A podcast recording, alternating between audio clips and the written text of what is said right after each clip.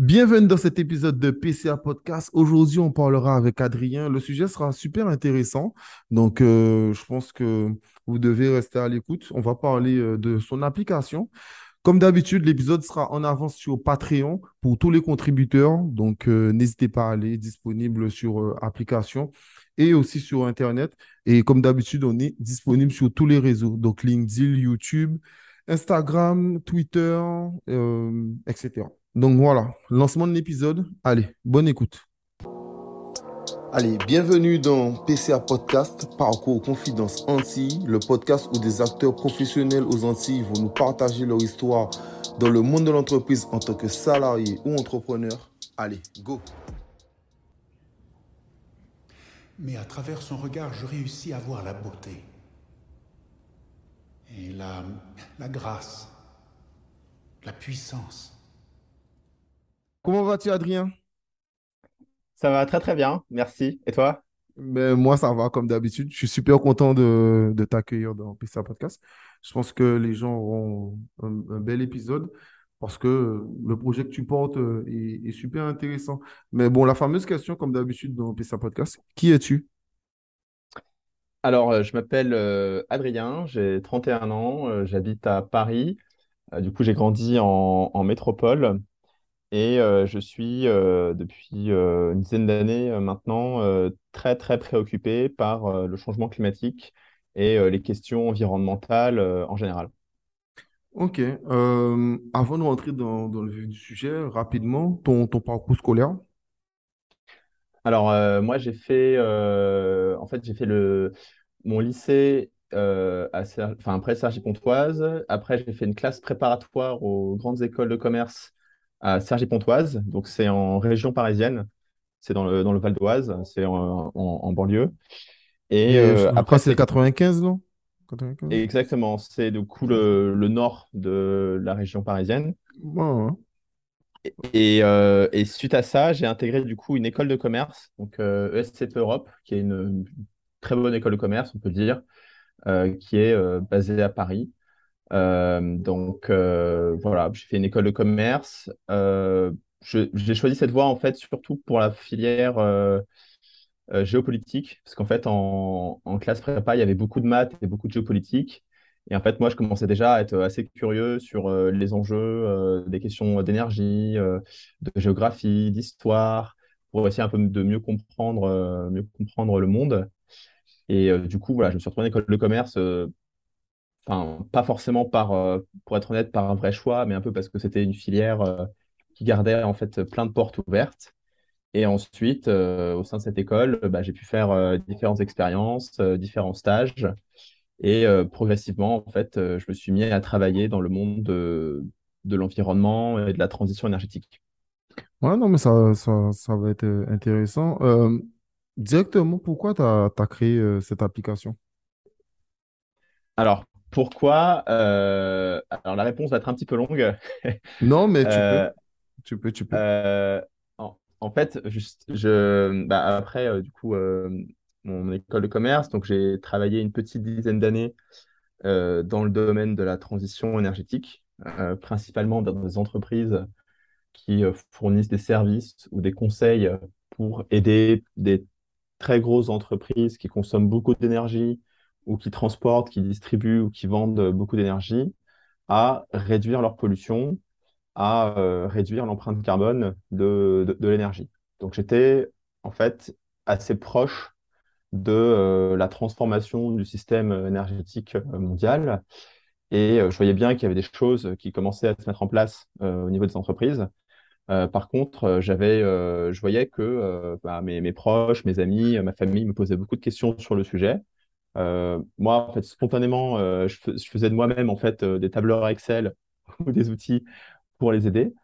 Et en fait, je me suis dit un jour, bah en fait, Adrien, lance-toi, jette-toi à l'eau et va carrément faire cet outil qui va aider en fait tout le monde à moins et mieux consommer l'énergie.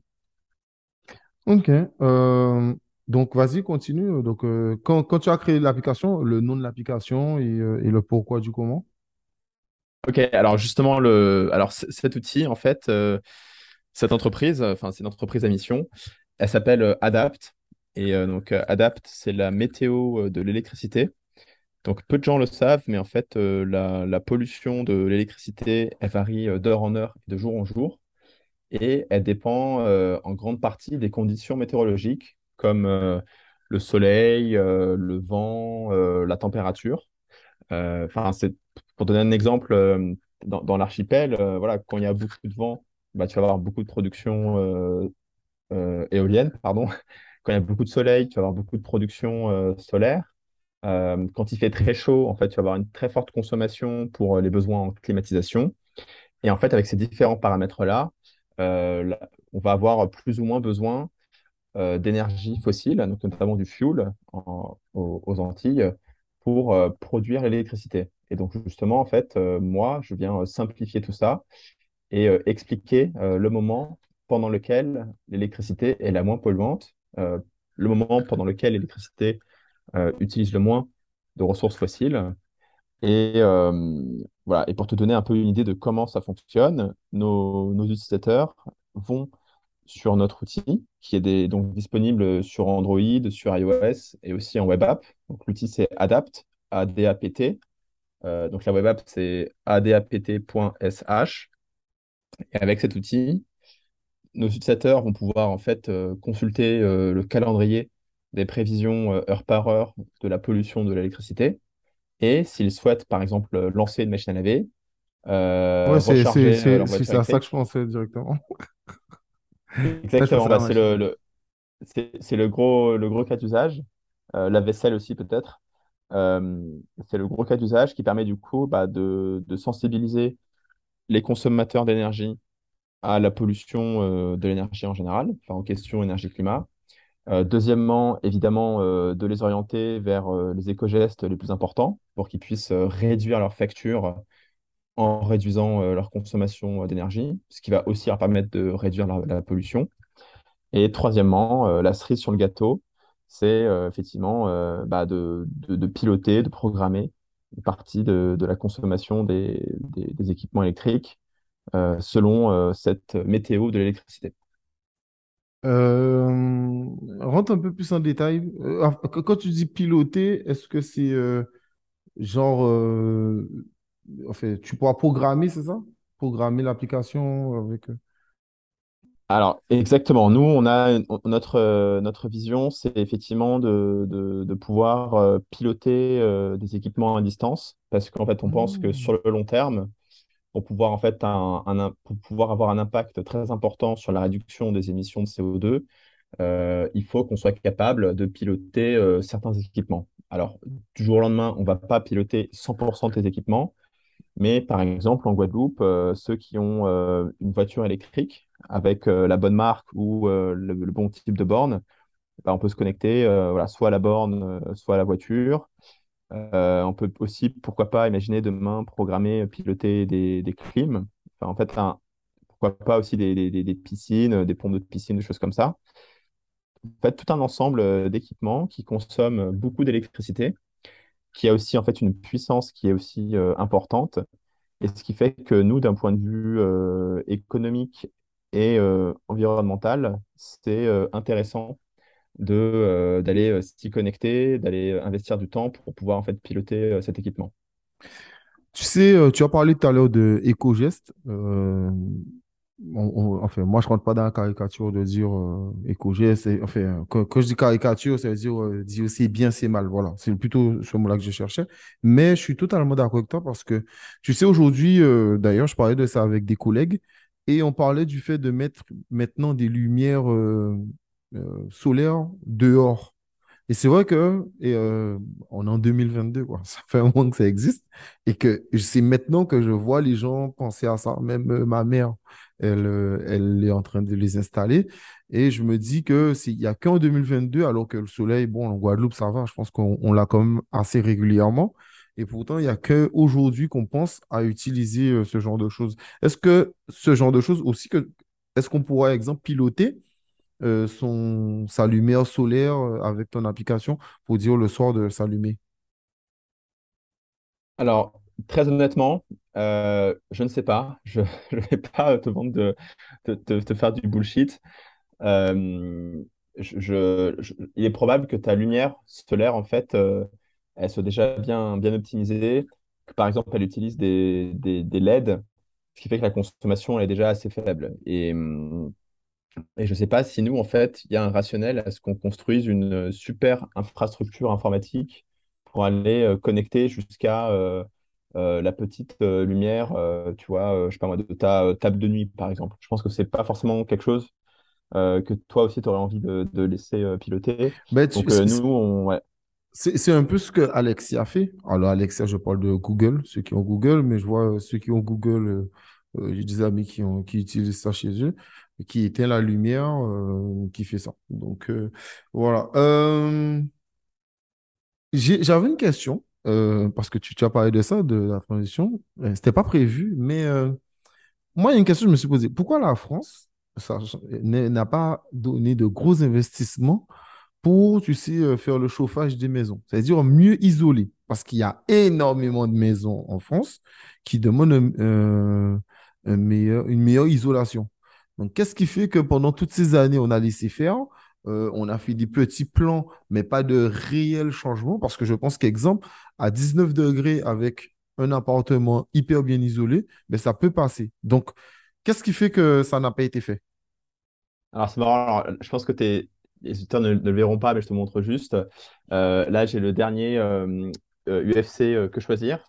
Qui est une très bonne association. Voilà. Euh, effectivement, donc l'association de, consommateurs, diagnostic énergétique, quel scandale, aucun ne dit la même chose. Euh, donc, il y a effectivement, euh, ce que tu, parles de la rénovation thermique des bâtiments, c'est une super idée.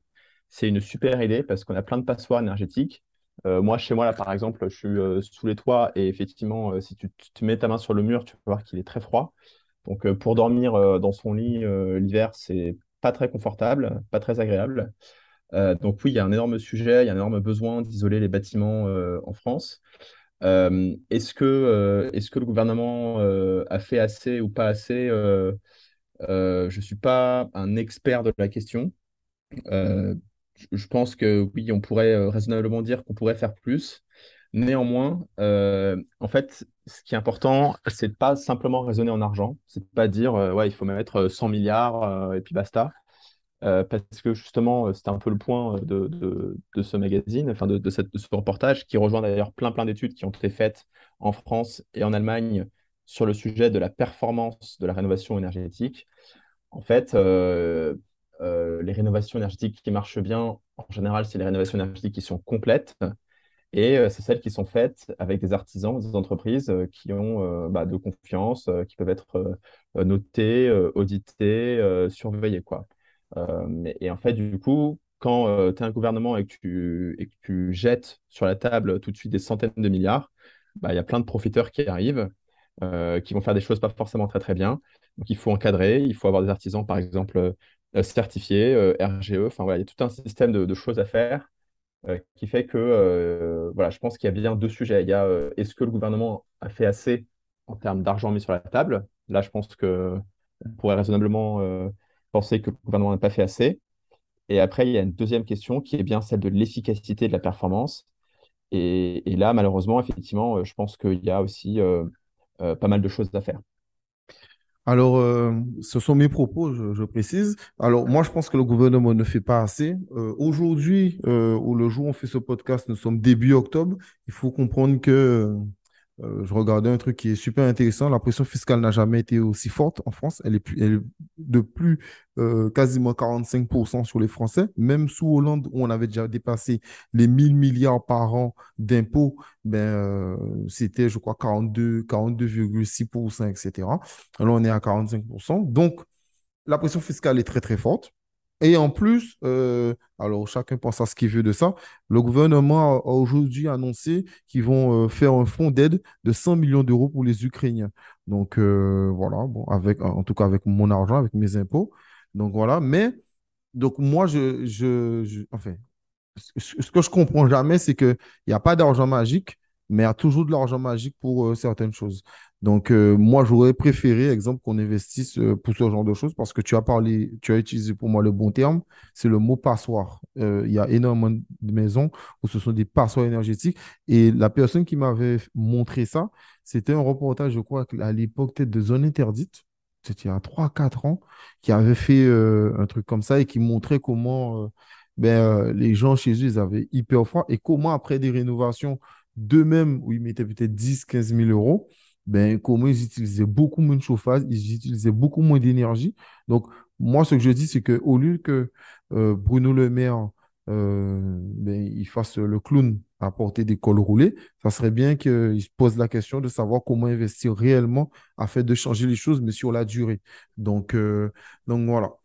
On continue. Ouais, alors, juste un... Ah, vas-y, vas-y, vas-y. Vas-y, vas-y juste un, mini commentaire euh, euh, là-dessus. Je pense qu'il y a, enfin, vu que tu m'emmènes sur le terrain de la, politique, euh, il y a, aussi un, sujet qu'il faut qu'on ait, mais c'est que, et, là, je ne vais peut-être pas me faire que des amis parmi tes, auditeurs, mais, mais il y a aussi la question que, en, en, métropole, et je pense que c'est vrai aussi aux Antilles, on paye l'énergie, l'électricité relativement peu cher par rapport à d'autres régions du monde, par rapport à nos voisins européens, par exemple. Euh, en, France, enfin, le gouvernement a mis sur place un bouclier tarifaire extrêmement important. Euh, et en fait, euh, c'est là, c'est peut-être une, opinion impopulaire, mais je pense que c'est pas un très très bon signal qui est envoyé en fait, parce qu'en fait, du coup, on balance effectivement des centaines de milliards sur la table pendant trois mois mais en fait, euh, l'énergie, elle est de plus en plus rare, elle, va de plus en plus chère. Et du coup, en fait, on n'aide pas, on n'aide pas euh, des entrepreneurs à euh, aider les gens à rénover les maisons. On n'aide pas forcément des gens qui ont les moyens de, les maisons.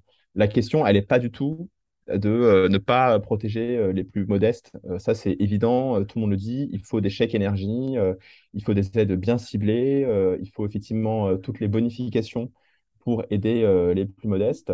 Mais euh, voilà, du coup, je pense que ce sera très difficile d'inciter en fait les, les Français à, à, moins consommer et de faire en sorte qu'effectivement, il y ait des entreprises, je reprends l'exemple, ça, qui puissent vraiment proposer des super services pour euh, aider les gens à moins consommer si on ne traite pas le tabou du signal prix. Alors, super intéressant ton, ton, propos. moi, euh, je, vais commencer à répondre sur le bouclier tarifaire. Moi, je précise toujours un truc. Alors, tu as raison. Euh, il y a un bouclier tarifaire, euh, mais le bouclier tarifaire coûte entre 24 et 27 milliards d'impôts, de dettes, parce qu'on s'endette pour cela. D'ailleurs, euh, le gouvernement français s'est endetté pour début 2023 de 270 milliards d'euros pour pouvoir renflouer les caisses, sachant que sur leurs prévisions, je, je crois que l'inflation devait être de 2,4 ou 2,1, mais pour le moment, elle est à 2,7. Donc, euh, si ça continue à être d'un point, ça va nous coûter entre 80 et 100 milliards de, plus. Donc, ça, il faut quand même préciser ça. Donc, là, le bouclier tarifaire, ce sont simplement des dettes, donc de l'argent aux Français. Donc, euh, voilà. Le quoi qu'il en coûte de Macron coûte, 60 ans euh, d'impôts au cas où. Donc, voilà. Donc, donc, ça, je réponds déjà à ça. Et après, moi, tu vois, le, côté où on dit que les Français payent pas cher, etc. Ben oui, les Français payent pas cher parce que à la base, les Français payent énormément d'impôts. On est le pays le plus qui a la plus grosse pression fiscale. Donc, ce qui permet que à la base, ben, on avait le nucléaire. Et si Fessenheim ou d'autres auraient fonctionné, ben oui, euh, l'électricité euh, serait moins chère chez nous. Après, euh, est-ce qu'il faut quand même trouver des moyens pour nous faire comprendre que ben, faut faire attention? Moi, je suis totalement d'accord avec toi. Il y a un truc que tu as dit, je suis, je suis d'accord. Euh, c'est pas simplement verser des fonds. C'est pas simplement verser euh, 1000 milliards d'euros et de dire qu'on va faire les choses. Non, il faut, un, il faut suivi. Il faut regarder, il faut qu'il y ait des gens, exemple de l'État, etc., qui soient payés pour aller vérifier les rénovations. Si les rénovations ne sont pas faites, ben, soit condamné, enfin pas soit condamnation, condamnation euh, de l'entrepreneur. Et s'il y a malversation, ben, pas condamnation que dans l'entreprise, pas en mode personne morale, mais condamnation de l'entrepreneur pour mais détournement, etc. Et si les gens risquent la prison sérieusement et que c'est appliqué, je ne pense pas qu'il y aurait beaucoup de, de magouilles à ce niveau. Donc, donc, sur ça, je suis totalement d'accord. Après, moi, qu'on me dit Mm. que les Français payent pas cher, euh, j'ai un peu du mal avec cet argument parce que quand on est le pays qui paye le plus d'impôts, pour moi, c'est normal. Tu vois, c'est comme qu'on me dit, ouais, l'école est gratuite. L'école n'est pas gratuite. Je finance l'école chaque année avec la TVA, avec tout ce genre de choses. Donc, l'école n'est pas gratuite, la santé n'est pas gratuite. Il n'y a rien qui est gratuit. Donc, euh, voilà. Mais oui, je suis, d'accord que il y a peut-être en tout cas un moyen ou quelque chose qu'il faut faire pour euh, nous rendre conscients de, de, faire attention à pas mal de choses. Ouais, je suis, bah, je suis, vraiment euh, d'accord avec toi. Euh, je pense sur pas mal de, pas mal de points. Euh, sur la question de la fiscalité, moi, j'ai pas forcément d'opinion en soi. Je pense que tu as, raison. effectivement, quelque part, ça s'équilibre. hein. Donc, si soit c'est nos impôts qui payent, soit c'est nos enfants. Et du coup, il est probable que du coup, nos, nos enfants vont hériter d'une dette qui est assez colossale parce que euh, voilà, nous, on a voulu en fait que euh, tout le monde puisse avoir accès à l'énergie euh, pas chère, alors qu'en ce moment, en tout cas, il y a une crise sans précédent. Mais, on voit bien, enfin, tout le monde le fait. hein. donc, je pense que socialement, de toute façon, il, aurait fallu faire quelque chose. On voit bien l'Angleterre, qui est le pays le plus libéral au monde. Ils ont le système énergétique, en tout cas le plus libéralisé au monde. Ils ont mis aucun garde-fou. C'est parti en cacahuète. Ils ont eu, euh, Mais c'est parce un- que les- les gilets jaunes euh, et, juste, voilà. Et finalement, même s'ils sont très très libéraux, ils ont mis, euh, je crois qu'ils ont prévu de mettre 200 milliards de pounds pour refaire un bouclier tarifaire. Donc, dans tous les cas, on aurait dû faire un bouclier tarifaire, je pense. Alors, alors et euh, pour, moi, on ne devait pas faire de bouclier tarifaire. On devait déjà pas fermer Fessenheim. Parce que quand on a fermé Fessenheim, il fallait ouvrir trois centrales à charbon. C'est un fait. Quand Fessenheim a fermé, tout de suite, trois centrales à charbon ont dû être ouvertes pour euh, euh, voir ça. Sauf que il n'y avait pas le problème avec la Russie, donc on ne ressentait pas ça. Euh, pour moi, on devait simplement entretenir les centrales nucléaires. Et quand, au fur et à mesure qu'on aurait eu une énergie, ben, en gros, grosso modo, ça n'existe pas le 100%, mais en tout cas de plus en plus verte, ben, on aurait pu en tout cas euh, s'en passer et faire en sorte euh, d'aller. Parce que nos impôts, au lieu de, de s'endetter, auraient déjà investi sur des centrales nucléaires. Parce que je reprends l'exemple de Fessenheim, parce qu'il y a un rapport qui explique que Fessenheim, avant qu'Emmanuel Macron confirme la décision de Hollande de fermer en 2017, ben, pouvait rester 10 ans de plus. Donc, en gros, jusqu'à 2027. Donc, euh, donc voilà. Après, pour parler rapidement de l'Angleterre, tu prends un super exemple. Le problème de l'Angleterre, c'est Thatcher. Quand Thatcher a libéra- libéralisé à mort l'Angleterre, ben ça fait que le prix du transport a augmenté, le prix de la santé a énormément augmenté et le prix, bien sûr, de l'énergie a énormément augmenté. Sauf que moi, je peux comprendre la, libé- la libéralisation, mais pas sur certains secteurs. Les SNCF, ça sert à rien. On leur a donné moins de moyens, mais finalement, on fait une fausse concurrence. Euh, les autoroutes, Ouais. les Français, les Français ont financé le plus grand réseau autoroutier de France. Et, euh, je crois que c'est Lionel Jospin qui, à l'époque, les a vendus. On ne sait pas pourquoi, mais bon, on l'a vendu au privé. Ensuite, l'énergie, euh, EDF, c'est, euh, je crois, Nicolas Sarkozy euh, qui a vendu une partie d'EDF parce que EDF est obligé de vendre 25% de son énergie à un prix réglementé, même si ça lui coûte plus cher à d'autres personnes comme Direct Énergie, etc., qui sont simplement des revendeurs. Mais les gens qui font l'énergie, ce sont, euh, c'est EDF. Mais qui a financé EDF? Ben, c'est les Français. Parce que quand on parle de bouclier tarifaire, c'est intéressant que tu en parles. Mais il faut dire aussi que, et, euh, je crois que euh, le gouvernement là, vient de, donner 10 entre 10 et 13 milliards à EDF pour les renflouer. Donc, il y a, en plus du bouclier tarifaire, on renfloue encore EDF pour pouvoir les aider. Donc, pour moi, avant de faire ça, c'est, il fallait entretenir déjà notre réseau nucléaire. Il fallait faire la solution dont tu as parlé. Je suis totalement d'accord avec toi. C'est investir massivement, mais le contrôler avec euh, des entreprises sérieuses, etc. Parce que tu imagines si il y a 15 ans, on aurait déjà commencé à mieux isoler les, les, les- les maisons sur, en, en France, eh bien aujourd'hui, on serait, on serait pas dans ce cas-là. Après, oui, je te rejoins. Soyons pragmatiques. Aujourd'hui, là, aujourd'hui, vu que tout ça n'a pas été fait, est-ce qu'on est obligé de s'endetter et faire le bouclier tarifaire? Oui, je suis d'accord. Moi, je suis totalement d'accord. Mais pour Ouais, moi, il fallait penser à ça en amont. Ouais. Alors, moi, j'ai plein de commentaires parce que du coup, tu es parti euh, dans tous les sens. Vas-y, vas-y, Euh, vas-y. euh, ouais, enfin, juste moi, je, je, enfin, je, je pense qu'il faut effectivement, malheureusement, effectivement, on paye les erreurs du passé. Donc, il faut effectivement protéger en tout cas les plus faibles. Voilà, moi, je n'aurais peut-être pas fait un, pro- un bouclier tarifaire aussi généreux pour tout le monde. Enfin, tu vois, quand finalement on finance des, des, des gens euh, qui se déplacent tout seuls euh, en 4x4 dans Paris, qui sont très aisés, euh, bon, je pense pas qu'on ait eu besoin forcément, enfin, je pense pas que nos enfants aient besoin de financer le transport de ces personnes-là. C'est mon opinion personnelle. Non, je comprends, c'est logique. et après, euh, alors euh, moi, euh, enfin, personnellement, je suis en faveur de rallonger au maximum la durée de vie des centrales nucléaires existantes, que ce soit en France, en Californie, en Belgique ou en Allemagne, qui sont enfin, les, c'est les, les principaux pays euh, sur lesquels il y a, il y a actuellement des, des débats sur euh, la prolongation de la durée de vie des, des centrales. Néanmoins, euh, la situation euh, que connaît le système énergétique européen, euh, c'était pas simplement un modulo Fessenheim. Enfin, Fessenheim serait toujours là, on aurait quand même moi, très très moi, gros je ne parle pas d'Européens, on parle de la France. Sous, sous- sous- sous Bah, en, l'Europe, en sous l'Europe, France, je ne maîtrise pas assez. en, en- en France, tu vois, on a un facteur de charge nucléaire qui est tombé sous les 50% cet été. C'est-à-dire qu'en fait, euh, il y a, euh, alors, y a, il y a, euh, quelques dizaines de centrales qui ont elles-mêmes plusieurs réacteurs nucléaires.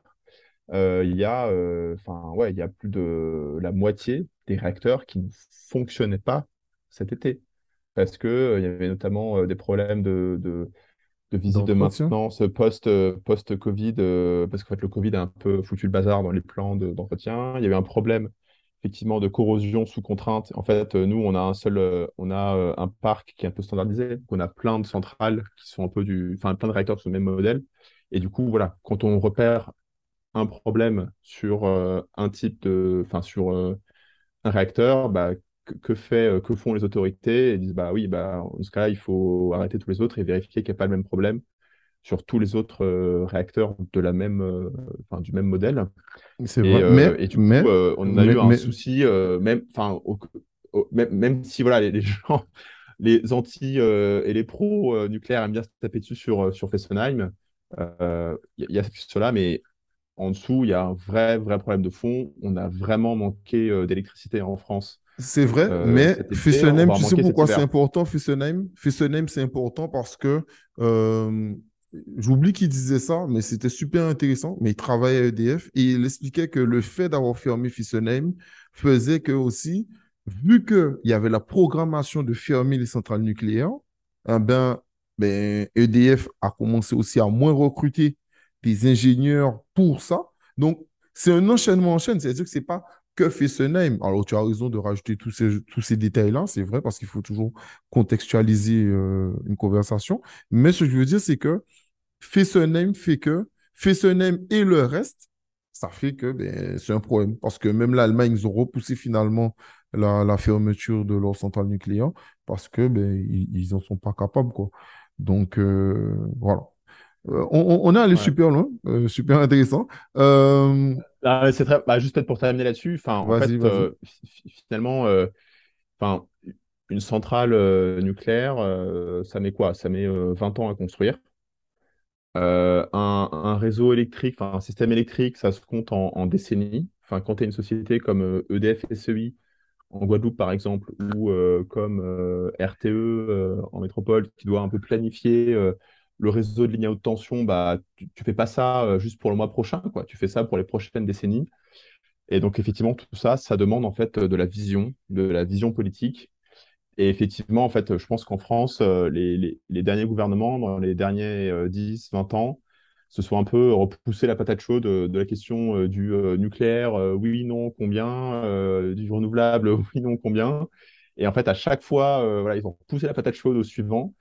Et en fait, effectivement, l'industrie, l'industrie du nucléaire avait besoin en fait d'avoir des visions, savoir si c'était euh, euh, si demain on allait construire 5, 10, 15, 20 centrales, euh, dans, dans quel pays, dans quelles Ou conditions. même, ou, ou- ou en même la fait, France, euh, ouais, parce que on, on- on peut fermer toutes les centrales, mais en fait, moi, ça ne me dérange pas. Mais simplement, le mot que tu as dit, je suis d'accord, c'est la vision. Pour moi, mon, pro- mon problème avec les gouvernements, moi, je le dis depuis De Gaulle, de- moi, de, tous, les, tous ceux qui sont arrivés après, pour moi, ça s'est arrêté à, à l'époque, c'était sept ans. Donc, sept ans de mandat, qu'est-ce que je vais faire pendant mes sept ans? Sauf que quand on gère un pays, c'est triste à dire, hein, il y a en 2000, euh, ça je te parle d'un reportage qui c'était en 2014 avec euh, Oliver Stone, qui a fait quatre heures conversation d'entretien avec Poutine. Et Poutine, il dit, euh, je crois que c'était vers la fin de la partie 4 parce que c'est en quatre parties, il dit problème, la- la différence entre entre nous, les Russes et euh, les Occidentaux, c'est que eux, ils, ont une vision à court terme et que nous, on essaie d'avoir une vision à long terme. Et moi, je comprends quand ils disent ça, parce que je prends rapidement l'exemple de la Chine avec Hong Kong. Quand les Anglais ont dit dans 100 ou 200 ans, on va vous rendre Hong Kong, eux, ils ont dit, il n'y a pas de souci. Mais eux, ils savaient que les 200, ou c- les 100 ou 200 ans seraient arrivés. Sauf que quand c'est arrivé sur l'Angleterre, ben, ils n'ont pas compris, ça arrivait super vite, sachant que Hong Kong, c'était une place forte ben, parce que ça bouge énormément, etc. Eh ben, quand c'est arrivé, ben, les Chinois, ben, malheureusement, c'est, triste, mais ils ont, ils l'ont repris avec euh, la force et ils ont, ils veulent imposer euh, à nouveau euh, leur truc. Mais ce que je veux dire, c'est que généralement, ce genre de pays, eux, ils voient à long terme. Eux, ils voient pas sur cinq ans. Après, bon, ils le peuvent, on me dira. En Chine, il n'y a pas d'élection. En Corée du Nord, il n'y a pas d'élection. Donc, euh, voilà. Mais bon, j'estime que quand tu aimes ton pays, généralement, tu essaies de voir un peu plus loin. J'ai une question, une autre question à te poser. Toujours pareil, ce n'était pas prévu, mais j'ai vu la dernière fois, tu sais, euh, maintenant, pour économiser de l'énergie, parce qu'on parle d'Internet, toi et moi, on parle, on parle en visio, là. Mais ouais, le, le- la méthode des serveurs, je crois que c'est Amazon et Microsoft qui commencent à utiliser ça. Tu sais, ils mettent dans l'eau, dans certaines eaux hyper froides, afin de ne plus utiliser de climatisation pour refroidir les serveurs. Qu'est-ce que tu penses de ça? Ouais, alors c'est marrant parce que je- dans mon précédent employeur, euh, j'ai euh, justement euh, bossé pour une boîte, une très grosse boîte qui fait de l'analyse de données satellites. Donc, ils sont des très, très, très, très gros data centers. Et euh, ils nous avaient demandé de faire euh, l'empreinte carbone du data center et de trouver des solutions pour, euh, pour réduire effectivement les consommations. Effectivement, c'est assez important. hein, Enfin, c'est important. C'est pas le cœur du problème, mais il y a effectivement des, des, des, des, ouais, à optimiser. Et en fait, tu as tout dit. en fait, les, les data centers, les serveurs, en fait, ça chauffe. Ça chauffe et du coup, il faut en fait euh, refroidir. Et euh, il y a des solutions euh, intéressantes qui existent. hein. Par exemple, il y a des piscines à Paris qui sont chauffées avec des data centers. Ok, Donc voilà, il y a, y y Ça, des, des solutions. tu vois, peut-être que peut-être qu'il y a peut-être quelques gamers qui cet hiver vont se chauffer avec leur ordinateur, tu vois. Hmm, Non, c'est pas faux. Et euh, il y a aussi... euh, pourquoi je te parle de ça? Parce que c'est hyper important. D'ailleurs, euh, euh, 2027 ou 2030, Euh, la Commission européenne a parlé de faire une monnaie numérique. Et quand on parle de monnaie numérique, on parle de celle la plus connue, le Bitcoin. Le Bitcoin ne fonctionne que par ça, mais pour ça, il faut faire du minage. Euh, Ouais, enfin, quand je dis que par ça, je montre l'image. euh, Ah, ok, pas d'image. Que par euh, Internet, voilà c'est ce que je voulais dire. Que par Internet, et on fait du minage. Alors, pour ceux qui savent pas c'est quoi du minage, c'est euh, des processeurs, on peut dire ça, des processeurs, des cartes graphiques qui, euh, qui, qui minent, qui et euh, en gros qui gèrent les transactions. On peut dire ça ou c'est bon? à peu près ça, grosso modo, pour le Bitcoin, enfin pour le Bitcoin, l'Ethereum, etc.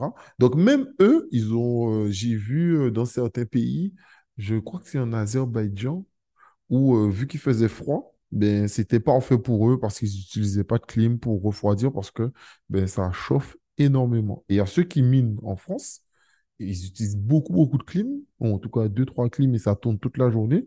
Donc, euh, donc c'est pour ça que je voulais te poser la question sur le fait euh, des serveurs euh, dans l'eau, etc. Mais bon, tu m'as répondu aussi sur la piscine. ouais.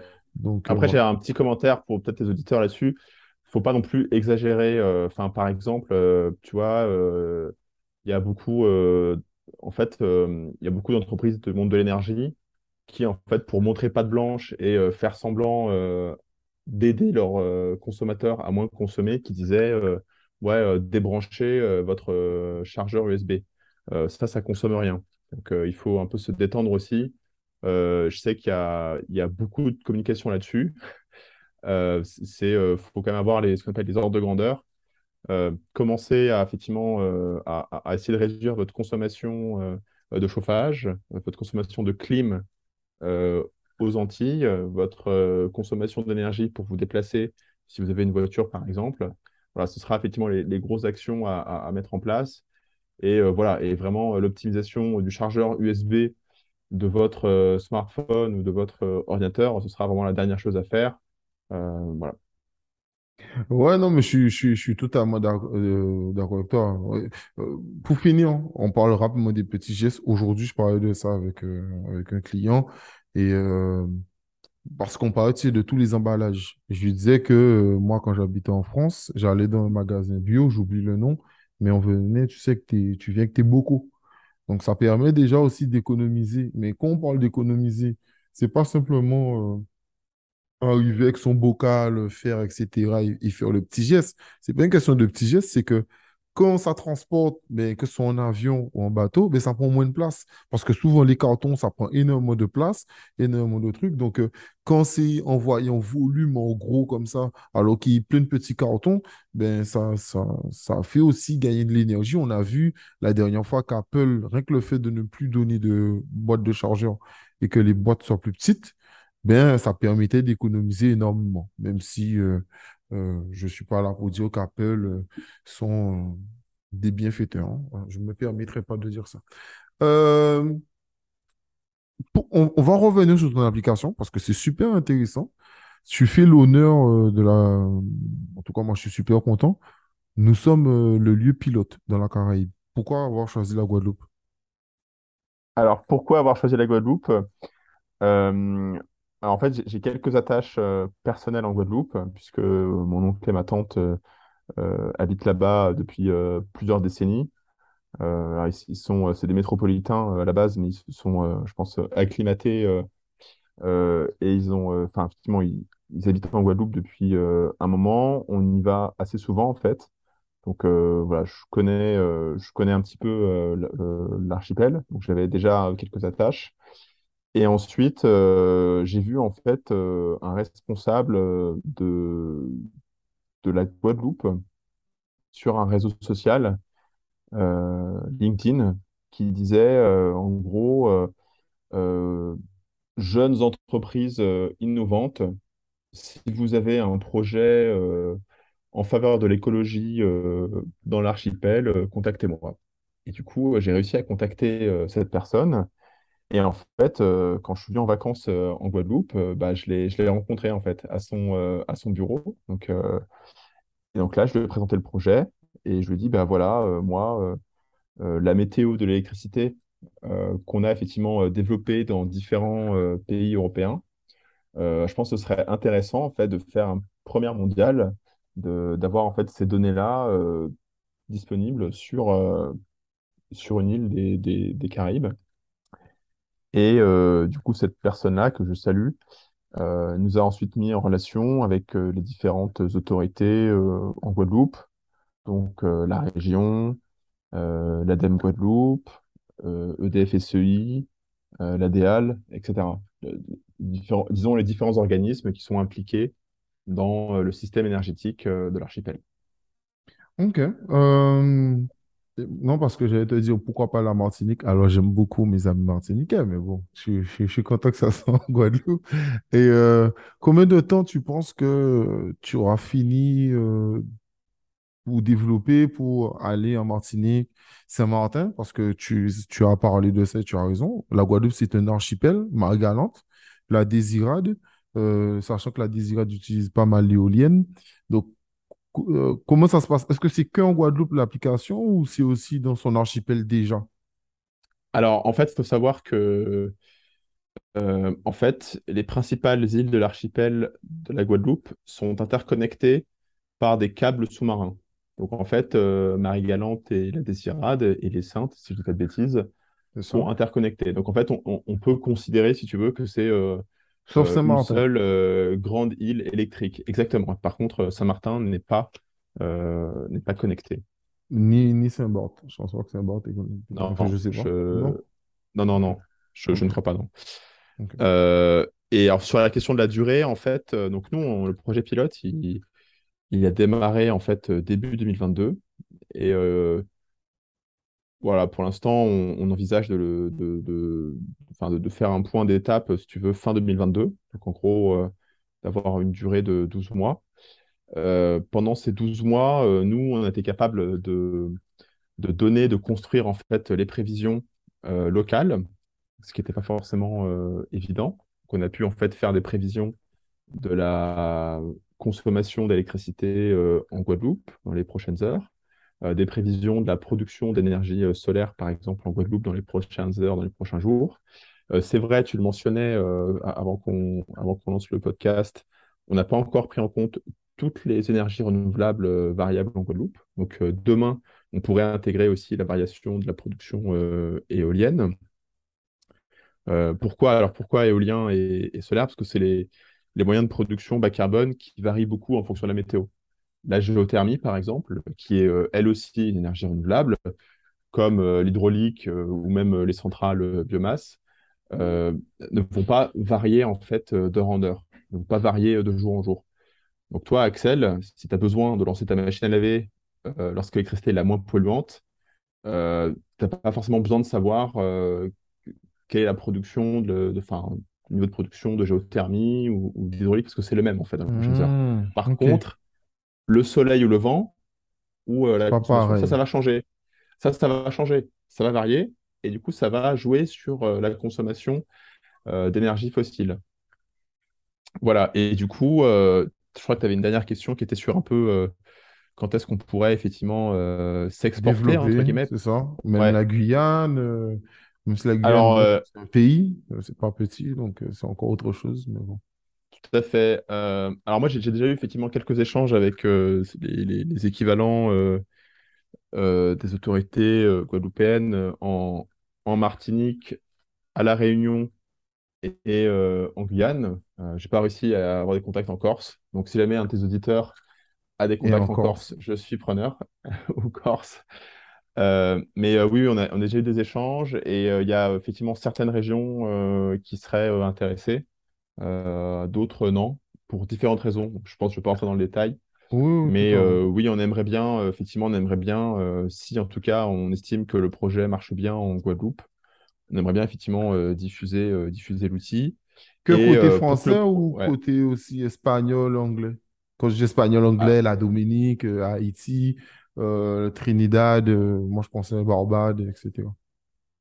Alors tout à fait, on peut très bien effectivement se, développer dans n'importe quel réseau électrique tant qu'on arrive en fait à, avoir euh, des prévisions. Euh, Enfin, c'est nous-mêmes qui faisons nos prévisions, mais ces prévisions, elles sont souvent basées sur des données historiques. Donc euh, l'avantage de, des départements ou des régions d'outre-mer en France, c'est qu'il y a des, historiques de données en fait. Et donc du coup, ça c'est assez précieux pour des sociétés comme nous qui veulent du coup faire des prévisions. Mais euh, oui, oui, on a des projets, euh, tu vois, dans d'autres dans d'autres îles. Par exemple, on a eu euh, des contacts avec la Jamaïque. Hum, top, top. Mais euh, est-ce que tu fais en sorte de chaque fois t'entourer avec euh, des scientifiques sur place? Ou alors tu viens avec euh, ton expertise et tu analyses? Euh, on essaie en tout cas d'impliquer au maximum. euh, Enfin, de toute façon, c'est c'est obligatoire. Il faut. Enfin, je veux dire, on, ne gère pas le système électrique. On ne gère pas le système électrique euh, guadeloupéen. On ne gère pas le système électrique. Enfin, demain, on ne va pas gérer le système électrique euh, euh, jamaïcain. En fait, ce qu'on fait, c'est qu'on travaille avec les, les autorités compétentes, dans lesquelles il y a des experts, des scientifiques, des professionnels, des ingénieurs qui connaissent très très bien les enjeux du réseau électrique et de la transition écologique à l'échelle locale. Effectivement, on travaille on travaille bien avec ces parties, euh, ces parties prenantes-là. Moi, je me vois pas forcément, si tu veux, euh, me dire euh, demain on fait un truc euh, 100% hors sol sans impliquer les, autorités publiques. Et d'ailleurs, peut-être pour aussi, enfin, mini parenthèse, mais nous, on est comme une entreprise à mission. qu'il faut quand même aussi qu'on qu'on puisse vivre et payer nos, nos salaires. Donc l'idée, c'est que finalement, on rend aussi un service au système électrique, parce que si bah, beaucoup de personnes euh, utilisent nos outils pour euh, moins mieux consommer, le système électrique sera mieux euh, géré, il y aura un meilleur équilibre, un équilibre plus facile entre la production et la consommation. Et donc ça, voilà, on pourrait très bien imaginer se faire rémunérer ou financer par ces différentes autorités qui gèrent le système électrique. Ok, non, mais top, top, top, sincèrement, top. Tu as commencé à en parler, mais euh, c'est quoi l'ambition de ton entreprise, surtout pour nous? Euh, on n'a pas parlé euh, de Mayotte, tu pas parlé de Mayotte, ni de Saint-Pierre-et-Miquelon. Bon, c'est loin, mais bon, mais il y a la Nouvelle-Calédonie, Tahiti, Tahiti, Tahiti.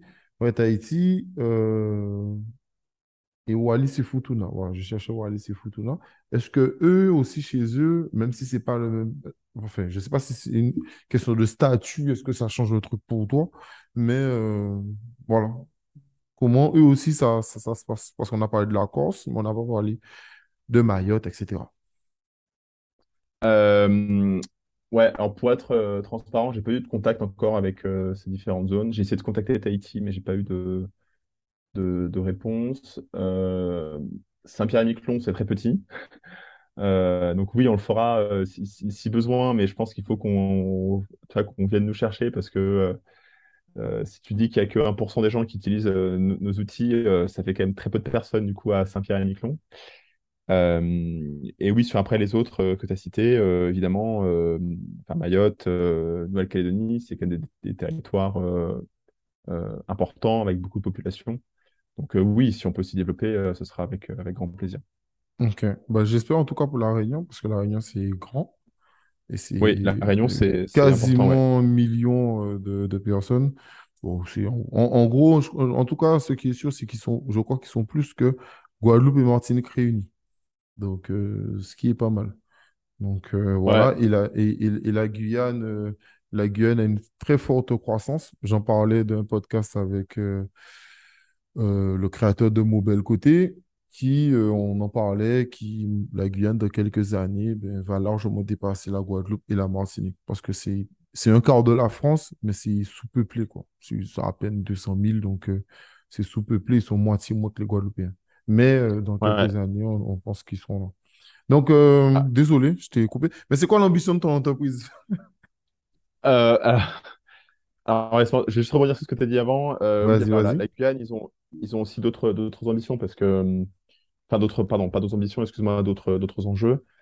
Euh, alors nous, en fait, on est quand même conscient que euh, quand je vais demander à quelqu'un euh, de moins et mieux consommer l'énergie, l'électricité, bah, c'est quelqu'un qui effectivement peut faire des actions, peut comprendre. Ce que je veux dire, c'est qu'on n'est pas, alors j'espère qu'on le saura un jour, mais on est quand même réaliste.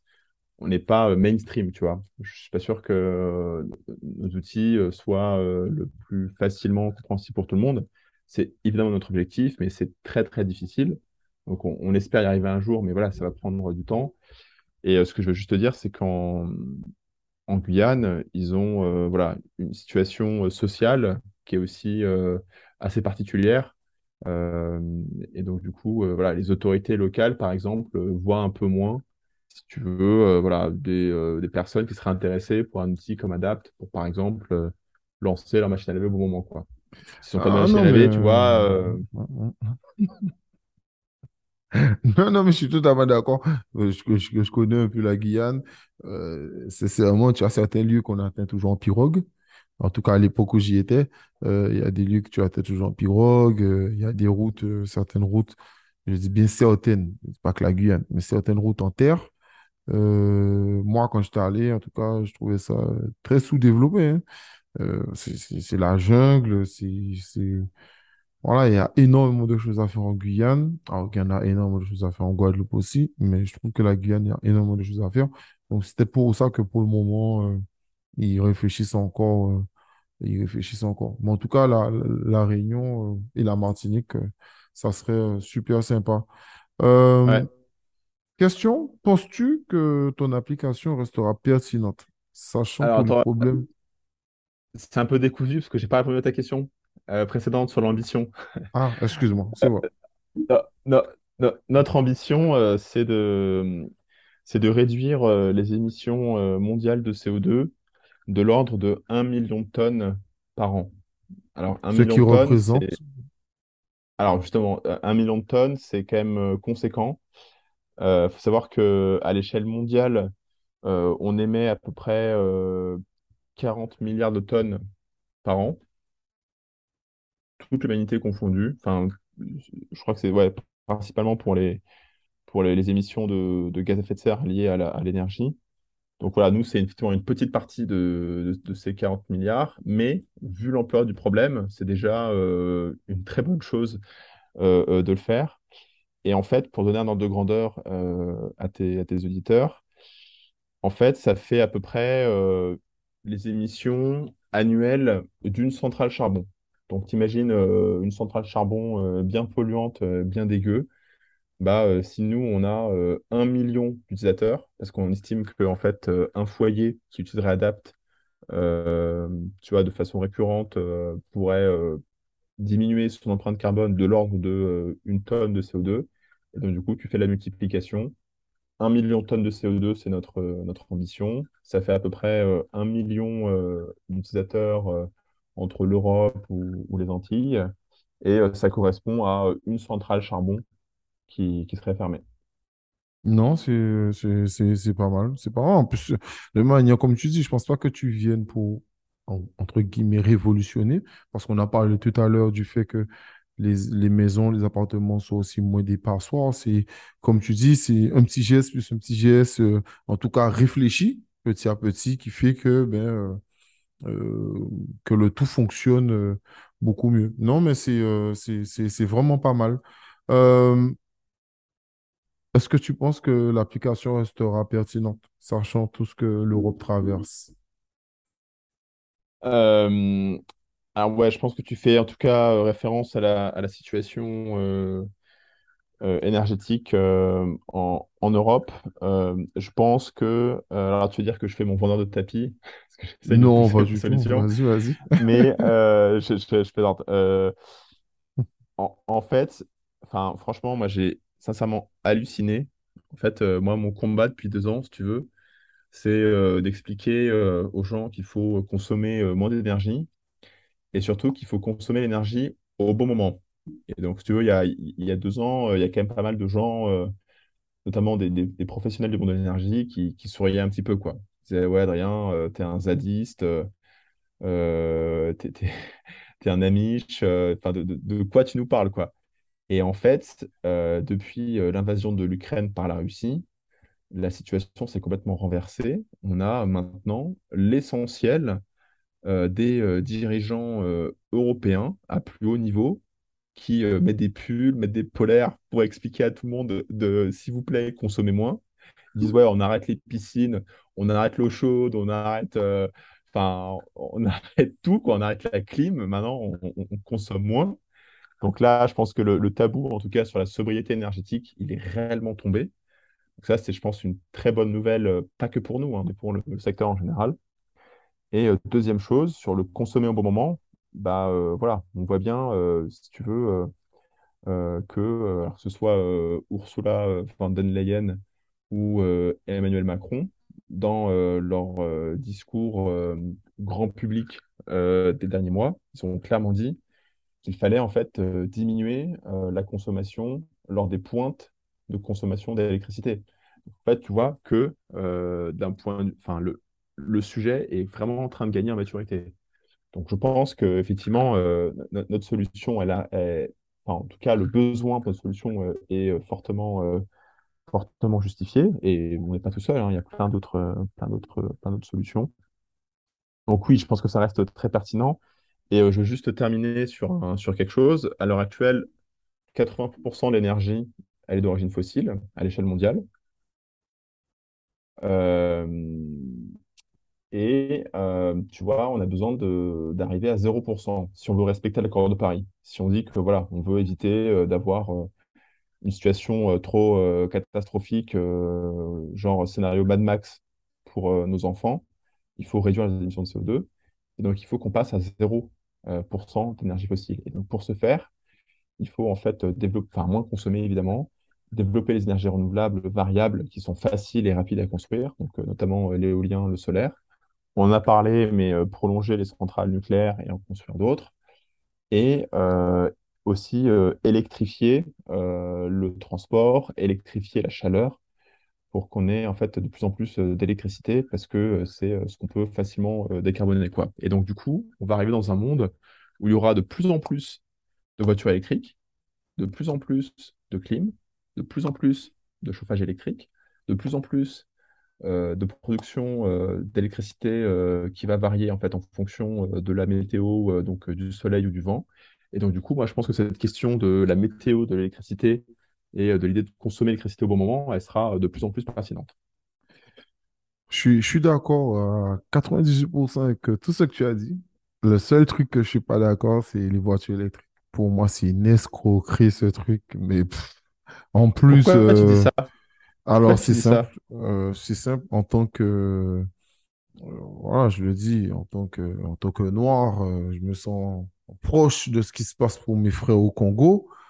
Et on sait très bien que pour faire les, les batteries, ben, il y a énormément de mines au Congo. Donc, voilà, quoi. Donc, c'est pas, c'est pas foufou, quoi. C'est pas joli, joli pour faire les batteries. On sait pas comment les recycler.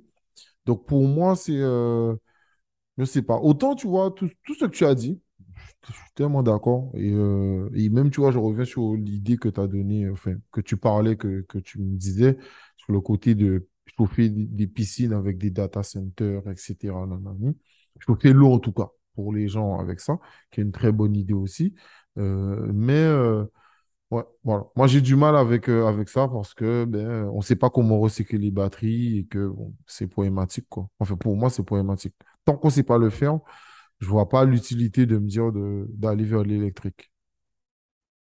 Alors, j'ai pas compris. Enfin, moi, moi, je pense que ce qui, ce qui te pose problème, c'est les conditions absolument euh, scandaleuses, euh, de, notamment Pour d'extraction faire du les cobalt. batteries, moi, que, mon problème, je c'est pense que voilà, tu le fais cobalt. référence au, au cobalt. Voilà, alors le, là, le, tes le, le auditeurs, coba- le, mon, problème, c'est le cobalt bah, et le fait qu'on ne sache pas encore recycler la batterie. Moi, c'est un peu ça mon souci.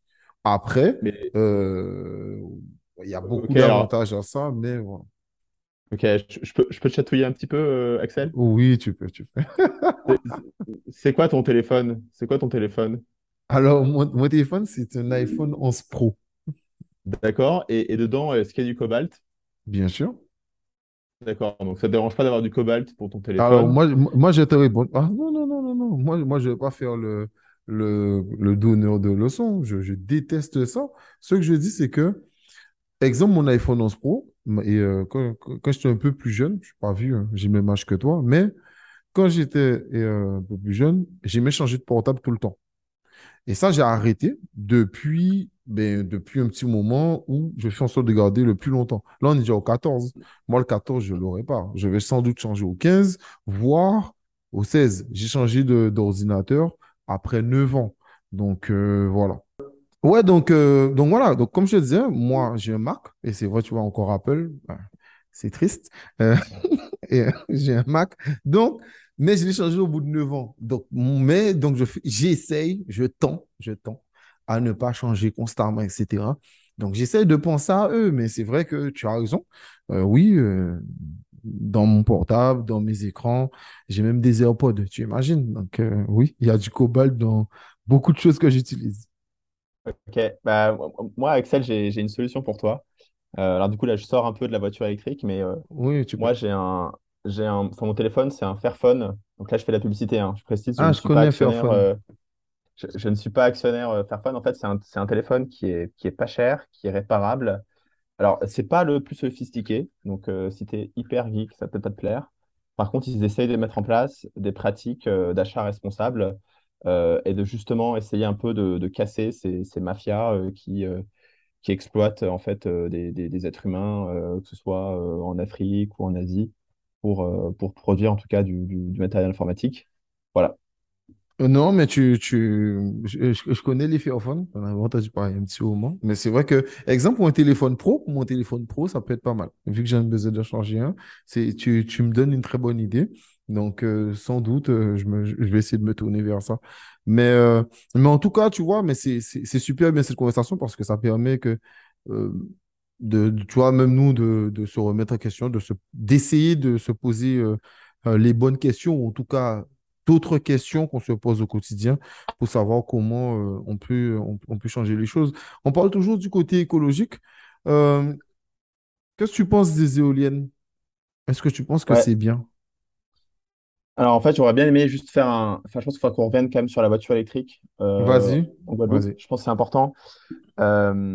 Alors moi, je pense qu'il faut effectivement développer la voiture électrique. Je pense que tu as raison. Enfin, les, les ressources sont précieuses. Donc en gros, euh, avoir un tank de euh, 4 tonnes euh, de matériaux euh, qui en plus, euh, comme tu l'as dit, sont pas forcément exploités dans des bonnes conditions, enfin, ça n'a pas de sens, quoi. Si effectivement, euh, tu dois juste euh, faire euh, 20 km en moyenne par jour, par exemple, pour euh, entre chez toi et aller au travail, euh, si tu habites en, en Gua- en Guadeloupe, qui est quand même une petite île, euh, tu peux, enfin là, tu n'as pas forcément besoin d'avoir une très grosse voiture, tu peux avoir une plus petite voiture, tu peux avoir une voiture électrique. Et euh, c'est vrai que euh, la voiture électrique, bah, elle va polluer sur la, sur la fabrication, elle va polluer un petit peu plus que la voiture euh, fossile, parce qu'il faut des batteries plus lourdes, il y a plus de métaux, plus de matériaux, donc elle pollue un peu plus. C'est vrai. Après, l'empreinte carbone de la voiture électrique va aussi dépendre de l'électricité qui est consommée. Et donc malheureusement, dans l'exemple de l'archipel en Guadeloupe, mais c'est vrai dans plein d'autres régions du monde, euh, si l'électricité, elle est elle-même euh, assez fossile, bah, en fait, tu es en train de remplacer de l'essence et du diesel par de l'électricité qui est produite par du fuel ou par du charbon. Et là, c'est hyper dommage, en fait. Là, tu perds sur tous les plans. Et donc, du coup, c'est un peu sur ce cas d'usage-là de la voiture électrique que moi, ça m'a vraiment convaincu, en fait, de, de mettre euh, la métaux-électricité en Guadeloupe pour que les utilisateurs de voitures électriques en Guadeloupe puissent euh, diminuer l'empreinte carbone de la recharge de leur voiture électrique et de du coup, voilà, c'est-à-dire que la voiture électrique, bah, comme tu dis, c'est pas euh, 2% euh, de choses qui sont mauvaises dans ce que j'ai dit, ça peut devenir une solution pour euh, favoriser en fait euh, bah, le développement euh, durable, l'autonomie énergétique de l'île, euh, le- tu vois, la réduction des émissions de CO2. Voilà. Et après, J'allais parler euh, pendant que tu me parles de ça. Est-ce que, euh, si je ne me trompe pas, hein, j'espère que ma mémoire est bonne, parce que j'en avais parlé avec Lovely Razi, qui m'expliquait que euh, Lovely et Sophia, qui est des Iradiennes, euh, qui m'expliquait que je crois que 100% de l'électricité viennent des éoliennes. Je crois que c'est ça. Donc, un endroit, exemple comme là, où ils ont les éoliennes euh, qui fonctionnent en plein régime, exemple à Désirade. ouais, Euh, là, pour moi, tu vois, euh, je comprends, tu vois, je comprends ton argument en disant, à fabriquer, c'est dommage. Ça prend, euh, je vais te dire, euh, c'est une empreinte carbone. Mais sur le long terme, parce qu'une batterie, c'est 8 ans, généralement, d'accord? Une, une- une batterie de voiture. Donc, tu peux la garder, généralement, 8 ans. En tout cas, elle est garantie 8 ans. Donc, en gros, pendant 8 ans, tu utilises ta voiture pendant 8 ans. Est-ce que pendant 8 ans, à la Désira d'exemple, ça va coûter, ça, ça sera mieux? Oui, oui, sans doute. Oui, sur 8 ans, oui, je suis d'accord. Oui, sur 8 ans, oui, je suis d'accord. Euh, C'est sûr que 8 ans d'acheter de l'essence constamment, alors que 8 ans à charger sa voiture avec de l'éolienne, ben oui, euh, là, là, là, tu me bats à plat de couture. Pareil, si on fait euh, ou on utilise ton application et on charge sa voiture régulièrement aux heures qu'on doit l'utiliser, oui, sur 8 ans, tu as gagné, c'est vrai. Mais ce que je veux dire, c'est que, et euh, mon problème, ah, c'est que j'ai l'impression que on le vend comme une solution miracle. Et moi, c'est ce, ce petit côté où on raison, oublie d'expliquer ce, ce, ces, ces ces petits trucs-là. Et c'est pour ça que je te disais tout à l'heure que moi, je ne suis pas contre le fait qu'on arrête le nucléaire. Moi, je suis pro rien du tout. Moi, tu vois, c'est ce que je disais la dernière fois dans, dans, dans un podcast, dans le dernier podcast d'Actu. Je disais que moi, je suis pro rien du tout. Moi, je suis pro pour nos intérêts. Et quand je parle de nos intérêts, c'est les intérêts euh, dans la globalité, tu vois. Donc, euh, moi, si tu m'expliques que c'est mieux pour moi d'utiliser, euh, exemple, euh, c'est pas le cas, mais imaginons du charbon. Mais si tu m'expliques de A plus B que c'est mieux, etc., je te dirais oui. Donc oui, c'est sûr que sur le long terme, je, suis- je, je- je comprends ton argument et je suis d'accord. Après, moi, c'est euh, simplement la manière dont c'est vendu. je te rejoins à 100%. hein. Je pense qu'effectivement, euh, si tu as juste 20 km à faire par jour, tu pourrais très bien prendre un vélo. hein. Et là, euh, c'est la solution magique, quoi. Il y a zéro cobalt, euh, zéro émission de CO2, euh, enfin, c'est autonomie, autonomie Ou, énergétique, ou euh, comme tu as dit au bon départ, développer les, les transports En- en- ensemble. Enfin, quand je dis ensemble, c'est-à-dire euh, parce qu'on on on peut dire ce qu'on veut.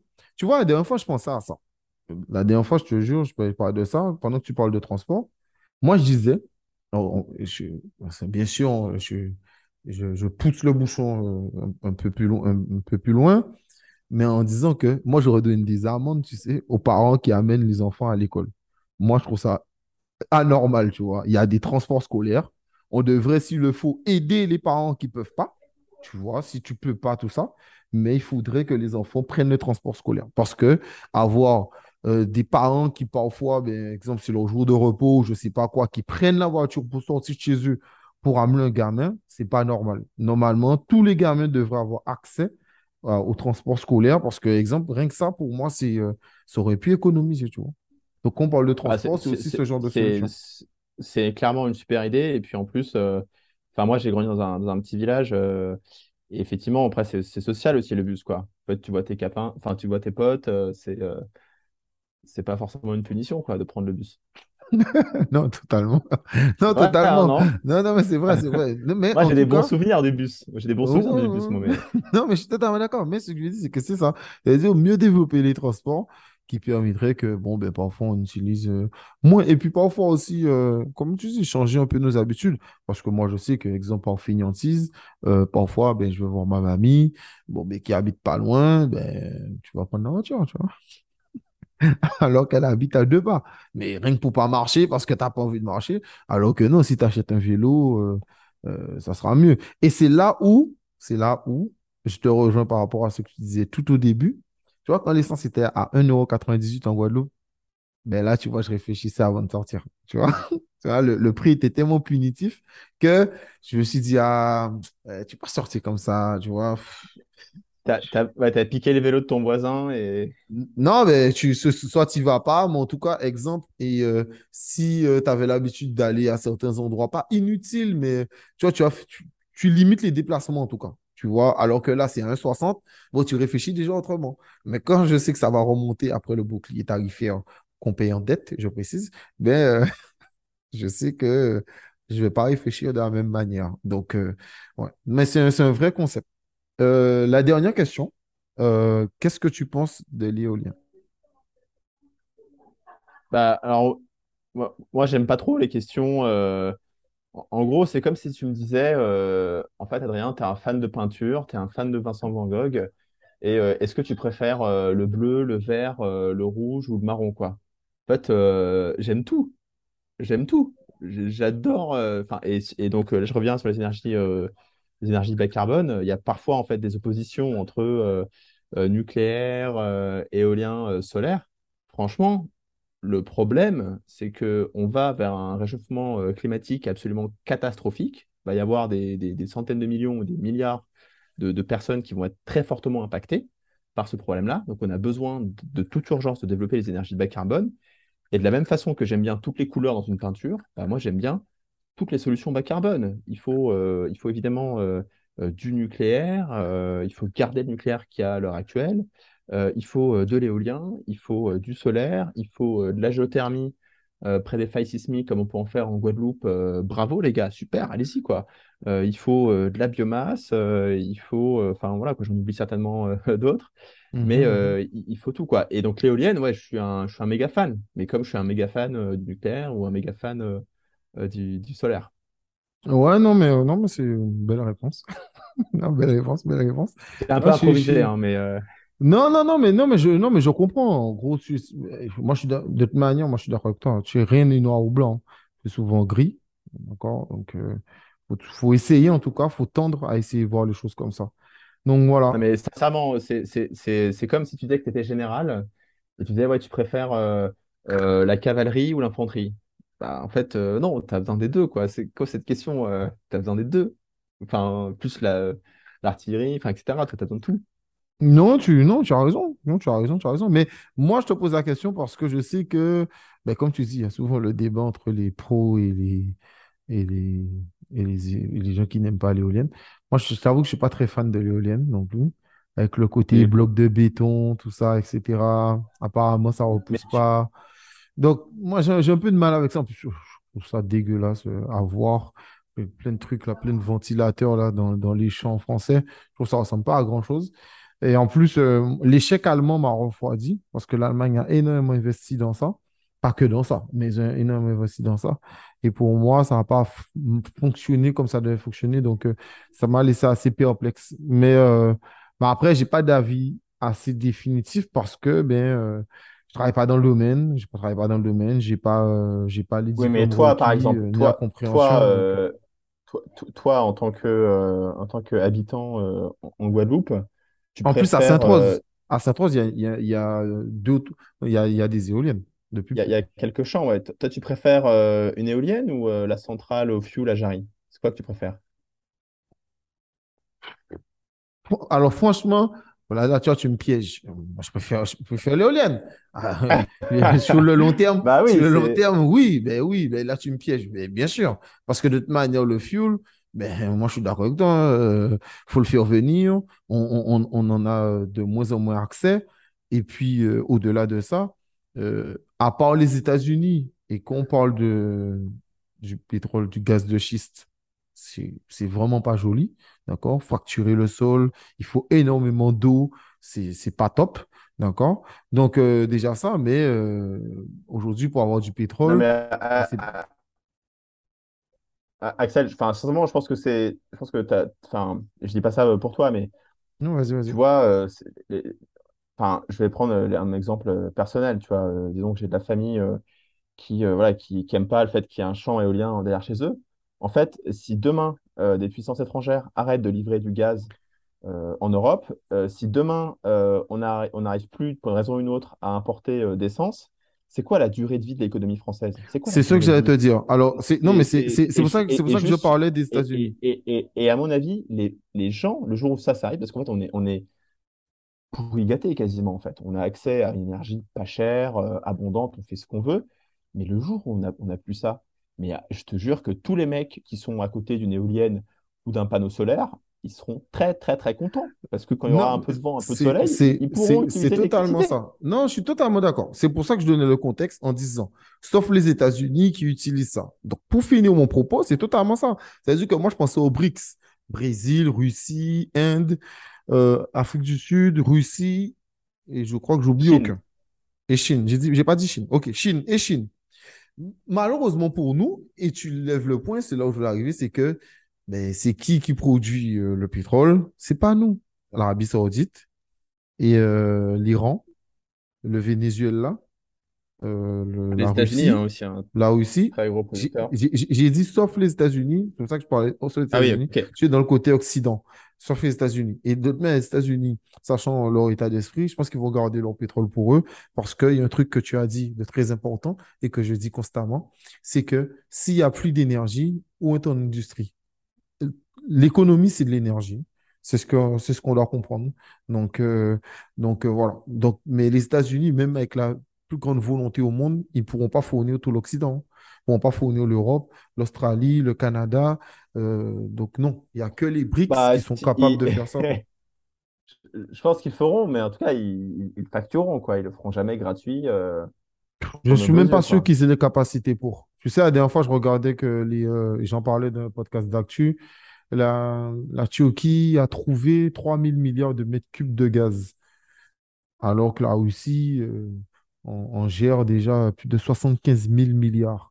On n'est pas sur les mêmes, euh, on n'est pas sur la même échelle de, de valeur. Euh, les États-Unis, je pense que même s'ils voudraient, ils ne pourront pas.